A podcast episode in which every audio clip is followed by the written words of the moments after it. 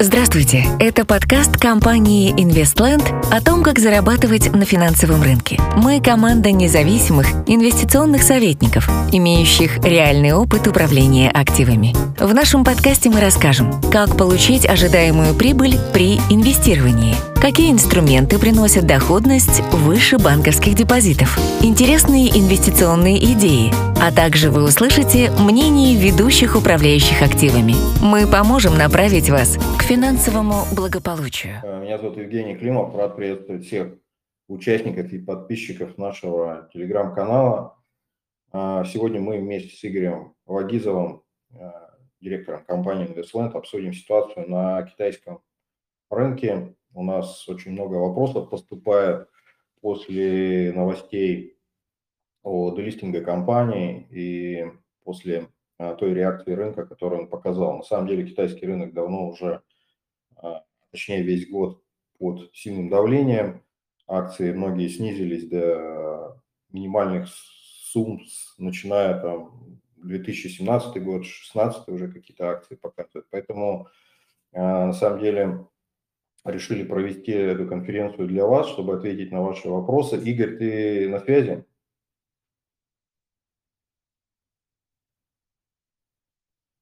Так, Игорь пока подключается.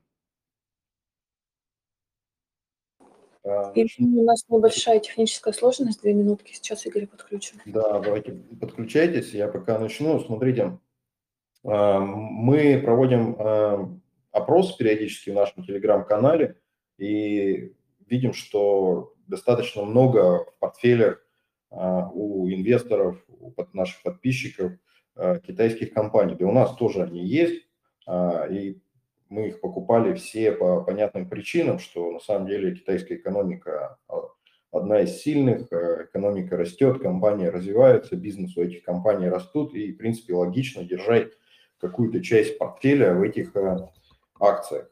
А, то, что происходит в последнее время, оно никак не связано экономически, как вы, наверное, все уже знаете.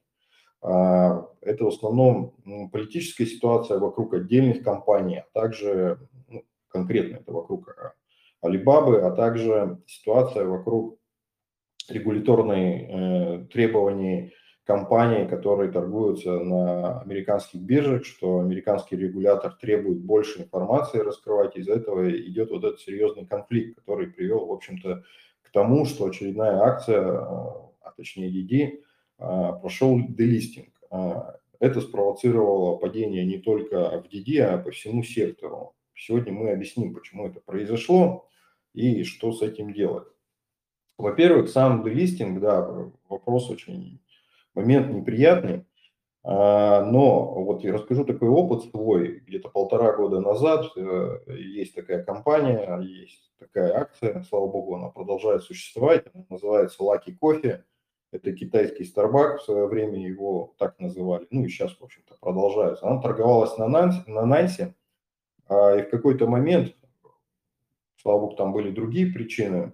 Компания просто топ-менеджмент украл деньги, было большое разбирательство, и компания была делистингована. И что произошло в эту ситуацию? Произошло следующее. Она, до дедлистинга она стоила 25 долларов. Падала она в моменте до 2 долларов. Да, то есть больше, чем в 10 раз упала. А почему это происходит? Потому что немногие хедж-фонды, то есть, грубо говоря, ETF и хедж-фонды, где она была, были вынуждены продавать эту бумагу, потому что в фондах а, ETF торгуемых четко прописаны правила, какие акции могут а, быть в портфеле. И они вынуждены просто были продавать по любой цене, избавляться. Это и привело вот к такому сильному падению. Дальше что произошло? Акция отстоялась и выросла в 7 раз. Ну, она, конечно, не дошла до тех уровней, но там причины другие были, там на самом деле реальные проблемы были с бизнесом. То есть там двойной такой удар был, двойной шок. Первых, а, а, то, что компания воровала деньги, во-вторых, завышала свои э, прогнозные прибыли, а, ну и третье, делистинг. А компания осталась, она продолжала торговать. Единственный, торговаться. Единственный момент был такой, что не все брокера поддерживали торговлю этой акцией. А, те брокера, которые поддерживали, эта акция по-прежнему лежит в портфелях, и ее, в принципе, можно как-то худо-бедно продать. А, то есть люди не потеряли деньги. Также было с China Mobile, да, а, которую делистинг, который делистинг произошел, а она вообще не скорректировалась нисколько, она продолжает торговаться в Гонконге, правда, в гонконгских долларах, по ней хорошая дивидендная доходность, вот, и, а, в общем, акция продолжает жить, то есть никакого растворения его нет. Да, в моменте акции падают. Еще раз объясню, за счет того, что многие фонды, а, вот взять даже ETF, я специально посмотрел все основные ETF, которые были, которые есть сейчас на Китае, вернее, а, и там везде, конечно, есть в том числе ADR, ADR на акции китайские, и они вынуждены будут, я не знаю, там, текущей ситуации, как нужно смотреть конкретно правила каждого фонда, они будут продолжать держать эти позиции и будут а, конвертированы их гонконгские уже акции, либо как они поступать будут, я еще до конца, честно говоря, сам не знаю. Это нужно глубоко смотреть, смотреть комментарии. Я думаю, они сами этого не, а, не ожидали. А, у меня вопрос по... Игорь Чукаев, ты со мной, да? У тебя микрофон включен. И Игорь Вадизов, вы со мной сегодня? Да, да. Жень, да. привет, все, все нормально, э, наладили. У тебя видео работает, да? Не вижу, слышу тебя, но не вижу. Игорь, у меня вот такой вопрос в продолжение э, этого диалога. Вот э, ты э, как считаешь, вот это делистинг, сейчас просто прошли новости о том, что следующая Алибаба на очереди, да, такие какие-то, ну это неофициальные источники, ну в принципе mm-hmm имеет место быть, обсудить вот этот вопрос. Вот а если Alibaba будет делистингом, и ADR ее находится в фондах, в ETF, какую ситуацию стоит ожидать? И... Да, спасибо, Жень, за вопрос. Ну, здесь важный, э, важный момент. Э, там есть вариант с делистингом, когда компания становится private company – то есть не будет никаких э, как бы ценных бумаг, она становится непубличной. То есть в этом случае фонды, ETF, которые держат эти ценные бумаги, вынуждены будут их продать в течение какого-то периода времени, если не будет от эмитента а, как бы программы выкупа. Вот вариант второй, как вот с китайской компанией Didi, которая сказала, что мы долистингуемся с Нью-Йорком, но в срочном порядке делаем листинг в Гонконге соответственно, и обеспечим конвертацию акций депозитарных расписок американских в, э, в ценные бумаги, которые будут торговаться на гонконгской бирже. Я думаю, в этом случае фонды ликвидности не потеряют, и большая часть из них, скорее всего, там продавать, э, продавать эти позиции не будет. Поэтому здесь скорее э, как бы надо опасаться ситуации, когда компания становится из публичной не публичной, потому что большое количество Э, фондов, которые торгуются в публичном поле, они ориентированы именно на акции, которые имеют текущую котировку. Соответственно, как бы они будут вынуждены это продать, это окажет давление на цену.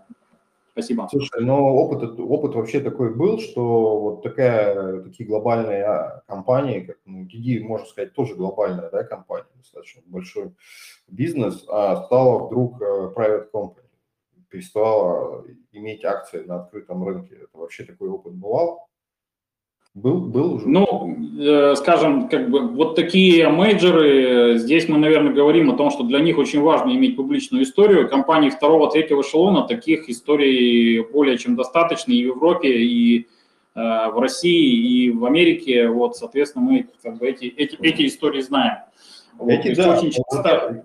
Эти, да, вот конкретно, вот, ну, мне сложно представить Alibaba, что она будет... С, э, нет, с мейджорами таких историй не было, то есть компаниями крупнейших, крупнейшими а таких историй не было, то есть у них менялись площадки листинга, менялись э, котировальные списки, да, это все было, это действительно. Но так, чтобы компания там условно представить, что Amazon становится непубличной, э, и как бы у него нет котировки, то есть, ну, представить такое сложно, поэтому Э, здесь вот, поэтому мы видим вот этот вот тренд на Didi, который постоянно дает информацию о том, что э, просто меняется листинг. То есть речь не идет не о превращении, речь не идет о превращении компании в э, частную.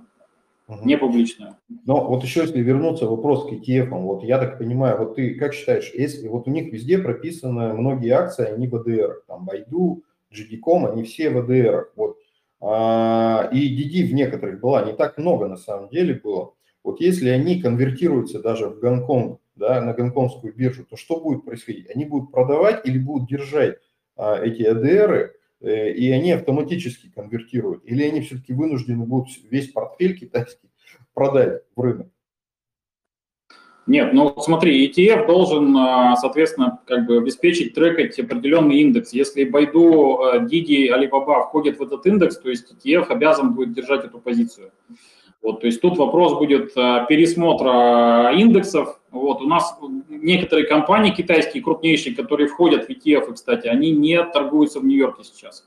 Вот, они торгуются только, размещены только в, только в Китае, только в Гонконге. Вот, поэтому э, такая история есть, то есть они входят в глобальные ETF, те же, тот же КВЭП, э, те же ETF на там, IT китайские, но тем не менее они не, не, в, как бы, не торгуются в Нью-Йорке, сами эти компании. То есть ETF торгуются, а сами эти компании не торгуются. Поэтому я, я думаю, что... Я вчера, я вчера структуру смотрел ETF, КВЭП, uh-huh. А, я смотрел, и ситуация такая, что, например, Алибаба, да, на самом деле я был удивлен, что там не EDR был, а Гонконг, но многие такие, ну, например, а, вот давай сейчас технологическим сектором закончимся. Вот очевидно, что проблемы в технологическом секторе, да, то есть обмен данными и раскрытие данных, это касалось в первую очередь DD. Вот сейчас встает вопрос о Alibaba, да, то есть так, многие комментируют, что DD это был такой, ну, как сказать, подготовка, что ли, к дальнейшему, да. к дальнейшему делистингу других компаний. Вот. Э, как ты считаешь, это может распространиться ну, на другие крупные компании, Alibaba, там, GD.com, там, не знаю, Baidu, или, или все-таки это будет какая-то пауза и будут какие-то решения приниматься? Или все-таки пойдут дальше? И дальше будет делистинг постоянный, постоянный пресс на китайском рынке? Но с, давай как бы с точки зрения там партии Китая, да, то есть э, они руководствуются своими интересами. То есть я думаю, что как минимум у них нет интереса как бы ограничить э, иностранные инвестиции в страну. Как бы, то есть, соответственно, делистинг крупнейших компаний – это ограничение там, иностранных инвестиций в страну, соответственно, э, превращение китайского рынка в тот, который он был, наверное, в 70-е, 80-е годы, когда там не было ни одного, наверное, американского инвестора, ну, то есть мирового инвестора. А, за последние 10, 15, там, 20 лет ситуация кардинально поменялась, соответственно, разворачивать ее снова в сторону а, вот такого там а, локализации инвестиционных потоков, ну, я думаю, что категорически не в интересах сегодня Китая. То есть Китай сегодня выступает там по очень многим статьям. Такой э, конкурентом номер один там Соединенных Штатов, вот, и получается, что вот этот вот процесс перетока инвестиционного капитала, поэтому я думаю, что все-таки это не будет иметь последствий, вот, то есть, э, скорее, наверное, есть оздоровление ситуации, когда как бы инвесторы понимают, что э, каждый актив, который торгуется на том или ином рынке, он должен иметь э, ну, соответствующий дисконт. Да, мы все привыкли, там, как, что российские активы имеют существенный дисконт по, к мировым компаниям, но и мы все внутренне понимаем, почему это происходит. То есть это и политическая составляющая, это и Э, уровень корпоративного управления и много-много других причин. Вот, соответственно, последние годы мы видели, что китайские компании зачастую торговались э, дороже аналогов американских. Э, объяснялось это высокими темпами роста, и все забыли, что эти компании работают на территории, где коммунистический правящий режим, пусть, как его называют, там, с человеческим лицом. Поэтому сейчас, наверное, мне кажется, больше происходит вот эта переоценка и закладывание этого дисконта, который есть на всех развивающихся рынках в той или иной степени. То есть в Бразилии свой дисконт, в России свой дисконт, в Китае этот дисконт был сведен почти к нулю и даже в минус. Да. Как показала практика, это неоправданно, и, наверное, этот дисконт сейчас активно э, наращивается, и, естественно, где-то рынок может все это эти риски переоценить. Поэтому я, честно говоря, считаю, что этот сценарий маловероятный, когда будет полный делистинг там, китайских крупнейших компаний с американских бирж. У нас на самом деле мы опрос проводили, по-моему, процентов 40 из тех участвующих, кто в анонимном вопросе из участников в телеграм-канале держат Алибабу 40-45%. Да и у нас в портфелях есть, что скрывать, это акции. А, да, кстати, пока не забыл сказать, а, много вопросов мы получали к сегодняшнему нашему чату, видеочату. И это здорово. Мы всегда за то, чтобы вы задавали вопросы, а мы на них отвечали. У вас сейчас тоже есть возможность задавать вопросы в течение а, нашей конференции или в конце. Вы можете поднять руку, и мы дадим вам возможность задать вопрос. Это сделать нашу беседу более продуктивной. А, скажи, пожалуйста, вот вопрос конкретный задавали уже 50%, 50% всего портфеля а, в Алибабе находится. Что сейчас вот делать, да, с этим, ждать? А, ну, понятно, что мне кажется логично, ну, первый вопрос, продавать, не продавать, и что дальше делать, Игорь, как считаешь?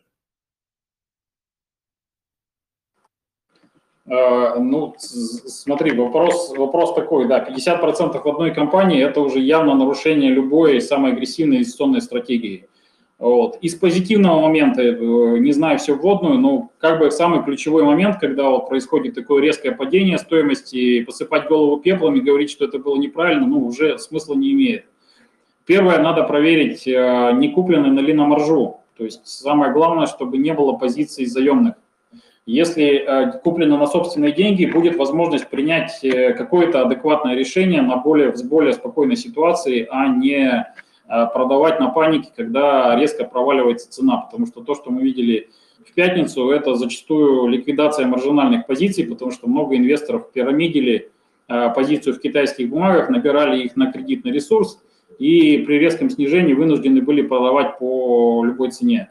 Вот, поэтому какой бы ни был перекос, какой бы ни был неправильный портфель, а, я считаю, что надо дождаться большей определенности ситуации просто когда рынок успокоится.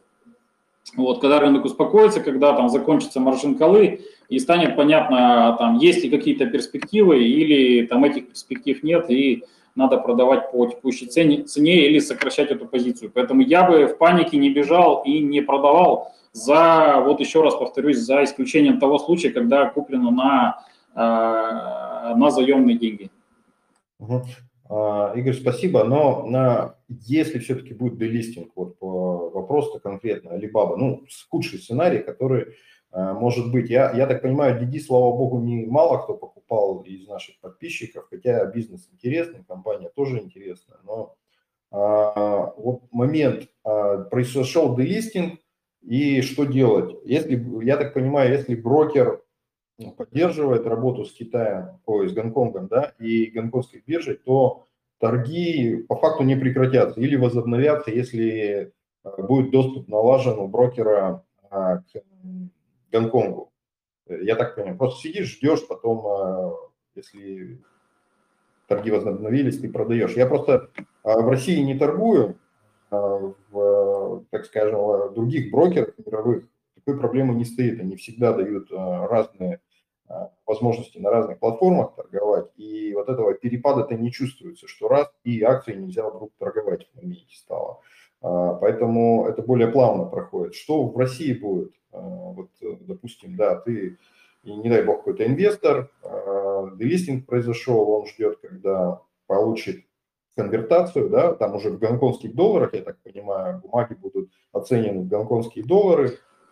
И Нет, он... немножко по-другому, уже немножко по-другому, я тебя перебью, да, с, у нас э, большинство подписчиков наверняка покупали на питерской бирже или на ММВБ угу. акции китайские компании, вот, соответственно, они также продолжат торговаться, вопрос будет по цене, но крупные маркетмейкеры, которые формируют цену на бирже, они как раз будут ориентироваться на те площадки, где э, будет происходить торговля. Поэтому я думаю, что там делистинг, э, условно говоря, Alibaba из Нью-Йорка, и она останется торговаться, она торгуется в Гонконге, не приведет к э, каким-то катастрофическим последствиям в России. Да, цена может изменяться, может существенно падать, существенно расти, но как бы возможность продать, э, я думаю, что будет, потому что маркетмейкеры, выход на этот, важно не для того, чтобы конкретный частный инвестор небольшой имел выход в Гонконг, а для того, чтобы маркетмейкеры, которые поддерживают цены на российских биржах, имели доступ к этим площадкам, а они его имеют. Угу. Отлично, супер. А давай тогда про технологический сектор мы поговорили, да, а, он страдает из-за того, что регуляторные органы не могут договориться, идет недопонимание, идет такие радикальные меры.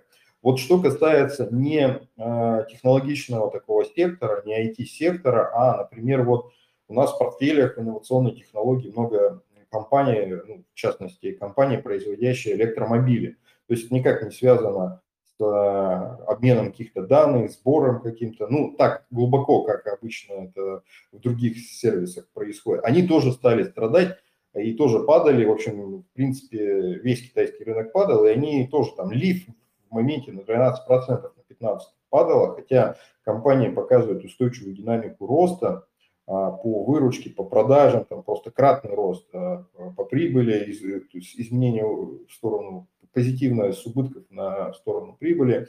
И они тоже страдают. Вот чем ты это объяснишь? Это общий такой а, был вот, э, распродажа Китая всего, невзирая ни на какие в моменте. То есть это реально была паника, да? Ну, здесь структура инвесторов, да, потому что когда как бы выходят люди из китайских ETF, в любом ETF, в любом а, фонде есть доля там, в той или иной степени той или иной компании, поэтому он продает портфель э, целиком. Поэтому, когда идет отток из китайских ETF, то есть, соответственно, страдают все компании, независимо от их отчетности, независимо от их перспектив и независимо от их текущего финансового состояния. Это, в принципе, нормально, это на любом рынке. Опять же, повторюсь, там, когда инвестор закрывает позицию в страновом или а, там, Э, там, с определенным, э, скажем, профилем ETF, то есть страдают все позиции. Приходится продавать в, в тех долях, которых, это, э, в которых они находятся в фонде. Вот. с одной стороны, это раз, дает отличную возможность покупать как бы сильные акции на вот таких провалах. Вот. И инвесторы, новые инвесторы, они как раз стараются купить акции, которых общая волна как бы не затрагивает, и они падают чисто по техническим причинам. Вот, поэтому а, я думаю, что это, скорее всего, продажи страновых ETF, то есть кроме, кроме того, что еще инвесторы закрывали все то, что связано с Китаем, это тоже нельзя исключать, потому что просто риск на страну в своих портфелях а, большие фонды могли уменьшать. Слушай, а ты сказал сильные акции. Ты считаешь, что в Китае сейчас... Ты можешь выделить в Китае сейчас сильные акции вообще? Я вот, честно говоря, немножко у меня сейчас а, координаты изменились. Я не знаю, что сейчас сильные акции Китая? Какие сильные акции ты считаешь? Ну, здесь я имею в виду, речь идет о как бы относительно более позитивной динамике, то есть можно взять, посмотреть э, динамику GD.com по сравнению с динамикой Alibaba. Да, GD.com а, на самом деле очень сильно стоял все это время и, соответственно, абсолютно так не обваливался, как обваливались э, там Pinduoduo и Alibaba. А вот, соответственно, я сейчас как раз про, про эти акции говорю, которые показали динамику значительно лучше рынка, да, и где-то при развороте рынка они как раз могут оказаться лидерами роста, потому что их будут покупать, а вот, а не покупать, как многие рассчитывают, акции, допустим, образовательных платформ, которые упали там на 90-95%, а они ведут себя относительно рынка очень плохо, даже относительно китайских бенчмарков ведут себя плохо. Поэтому я бы, наверное, вот выделил так, что там компании согласен сектора электромобилей, а, там тот же GD.com, посмотреть компании, которые ведут себя, вели себя лучше на падении, которое вот продолжается уже там с февраля 2021 года. Окей, okay. давай э, тогда э, более прикладные вещи обсудим. Первое. У того, у, у тех инвесторов, у которых есть сейчас э, китайские акции, ну, в частности, Alibaba, может, там какие-то другие, э, неважно уже в какой пропорции, у всех она разная, что бы ты порекомендовал сейчас делать а, этим инвесторам?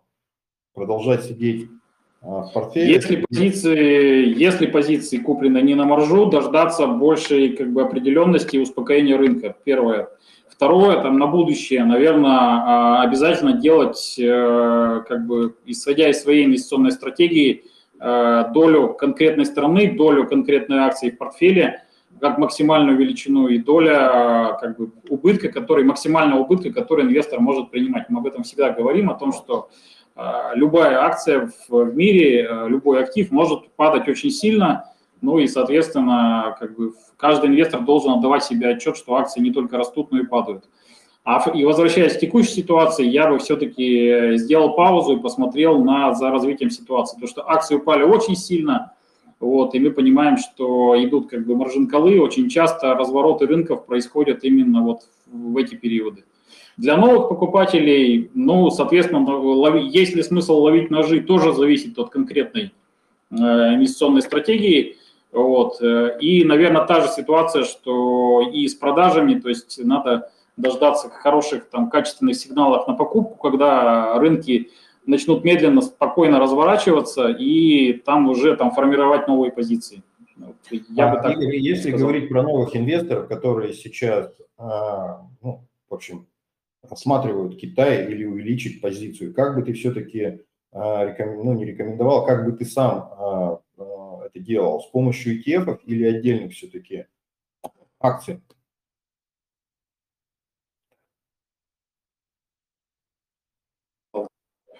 Все-таки основной акцент, как бы вот при инвестициях, особенно в зарубежные рынки, где нет четкого понимания вот как бы ситуации в той или иной компании, я бы все-таки делал акцент на э, ETF. То есть это моя позиция, да, то есть э, отдельные акции могут чувствовать себя очень хорошо, но набрать большой портфель э, и отслеживать его, особенно если там это международный рынок торгуется там не в одном часовом поясе с нами – я считаю, что это могут быть неприятные сюрпризы, поэтому правильнее работать все-таки через ETF. Игорь, спасибо за ответы, за комментарии. Виктория, если у нас кто-то поднял руку и хочет задать вопрос, э, дай, дай нам знать, пожалуйста.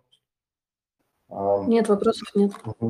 А, резюмируя тогда наш сегодняшний разговор, а, Первое, все-таки нужно сказать, что я вот специально смотрел Alibaba, она откатилась, по-моему, там уровень по ценам 2017 или 2016 год там, котировкам. При этом бизнес компании кратно увеличивался за этот э, период времени. То есть компания продолжает работать, генерирует э, выручку, прибыль, то есть бизнес продолжает работать. Второе, я тоже считаю, что сейчас не время какими-то э, серьезные радикальные меры принимать по своему портфелю. Действительно, да, если есть маржа и все, все, все что есть, э, вложено в одну акцию, это, конечно, не дело, да, то есть любая акция, любая компания может превратиться в ноль. Э, мы такую историю видели. Никто не хочет ее вспоминать, никто не хочет в это верить, но такие случаи были в истории. Второй момент. Настал ли сейчас момент покупки или нет, сложно сказать. А можно, на мой взгляд, кто вообще в Китае не сидит, а, можно рассматривать а, постепенный вход. И я тоже Игоря поддерживаю. И на самом деле мы давно уже перешли максимально но на использование ETF, особенно вот таких стран, таких экономик, очень непрозрачных, да, использовать ETF, потому что на самом деле, ну, это банально все, купить одну акцию в портфель вот кто покупал ее. Я понимаю, откуда сформировалась история, что в портфеле там 50%. Упало, еще купил, упало, еще купил. Любимое занятие иногда бывает у инвесторов. А, покупал по 250, сейчас 150, дешево, надо взять. Сейчас 100 э, вроде тоже надо взять. Таким образом весь портфель превращается в китайскую алибаву. Это, конечно, нельзя допускать, за это всегда идет наказание. Э, не только в Китае, но и других э, секторах. Поэтому мы все-таки рассматриваем, что лучше использовать ETF, вы снижаете риск одной бумаги, вот. И если взять даже концентрацию вот этих лидеров, Alibaba, Baidu, Pidudu, JD.com, она присутствует, она превалирует в ETF. То есть покупая такой ETF на технологии Китая, вы, в принципе, лидеров и покупаете. Там каких-то компаний маленьких, незначительные процентные соотношения. А, я на самом деле в пятницу начал покупку, потому что мы э, реализовывали, сокращали позиции в Китае, и в пятницу мы через ETF заходили снова в рынок, небольшое количество. Но, естественно, это разумный объем, и в принципе мы можем ожидать дальнейшего снижения. Если эскалация пойдет, если уже рынок поговорит начнет активно говорить про другие крупные имена, да, делистинг, да даже не крупные. А DD не крупная компания относительно Alibaba, да, не с такой историей. Даже если будет продолжаться периодически вот этот, а, эти новости, это будет все равно негативно. По крайней мере, мы сейчас не ждем какого-то роста в Китае, хотя бы он не падал. Я так Игорь, ты согласен со мной в этом вопросе, что роста мы не ожидаем, и вот я лично не ожидаю роста, лишь бы он дальше не падал, а стабилизировался на каких-то уровнях? Ну да, здесь я бы тоже обратил внимание на относительную динамику, как э, китайские бумаги будут чувствовать себя э, как бы и относительно развивающихся рынков, и относительно рынков США, особенно технологического сектора. То есть э, хороший момент для покупки, как правило, из истории, когда, допустим, при падении NASDAQ там, на 4%, китайский рынок будет падать там на 1 или будет даже подрастать. Ну, да. Такие истории были. То есть это будет означать, что уже масштабных продаж над рынком нет, вот, и получается в любой удобный момент рынок начнет э, расти. Мы понимаем, что эффект низкой базы отработает, да, и в случае восстановительного тренда движение может быть очень хорошее в процентах и дать э, хороший потенциал для инвесторов. Угу. А, Игорь, а как ты считаешь, вот э, выборы, перевыборы коммунистической партии будут в октябре следующего года? Может ли как-то ситуация к этому периоду нормализоваться? Или вот это тоже какой-то фактор происходит, который негативно а, влияет как раз вот на текущую ситуацию? Я к тому, что стоит ли нам в следующем году, в первой хотя бы половине года, ожидать какое-то восстановление китайского рынка или, а, или стоит просто ждать там, пока политическая ситуация в Китае не станет более внутренняя, я имею в виду. Потому что внутренняя, она определяет внешнюю, да, они связаны, нет такого. А, ждать уже год. Вот как ты думаешь, сколько еще времени будет такая неопределенность? Я, знаешь, отвечу, как бы есть очень хорошая поговорка, у рынков короткая память. Вот. И все какие-то масштабные процессы, масштабные кризисы, когда даются прогноз о том, что рынки сейчас 4 года будут это все переваривать, а потом вдруг увидят ситуацию, что проходит там неделя-две, и рынки начинают бурно расти, э, аналитики писать э, суперпозитивные э, обзоры, инвесторы такой же толпой, как они выходили, начинают такой же толпой заходить обратно. Вот, поэтому я думаю, что там такие далекие события, которые без сомнения значимые, но я думаю, что драйверов на рынке будет существенно больше еще до, до этого периода. Поэтому я считаю, что как бы вслед за сильным падением рынок однозначно будет э, иметь там релиф ралли, восстановительное какое-то, но с каких уровней, да, сказать сложно. Хотя, повторюсь еще раз, э, вот там маржин колы, и резкое ускорение снижения, оно скорее настраивает на какой-то, ну, такой позитивный лад, то есть, возможно, мы уже в какую-то завершающую стадию падения входим, и согласен с тобой, что, да, наверное, консолидация и отрисовывание какой-то такой ценовой базы – это, наверное, самый лучший сценарий, а, потому что если последует какой-то очень резкий отскок вверх, скорее всего, мы продолжим вот так же да. Э, вверх-вниз. Да, нужна для, инвестор, для инвесторов нужна стабилизация, да, я согласен. Окей. Okay. А, я предлагаю закончить на этом. А, мы будем продолжать, и мы всегда пишем о Китае очень много в нашем телеграм-канале. Оставайтесь с нами, задавайте нам вопросы. Как только будут поступать новые интересные новости, мы обязательно будем писать и об этом да, рассказывать и более предметно говорить, какие акции стоит обратить внимание в текущий момент. Я бы тоже сохранял спокойствие, не делал резких движений э, и ждал более ясной конъюнктуры. Всем хорошей недели. А, встретимся и в следующем видеоотчете. Всего доброго.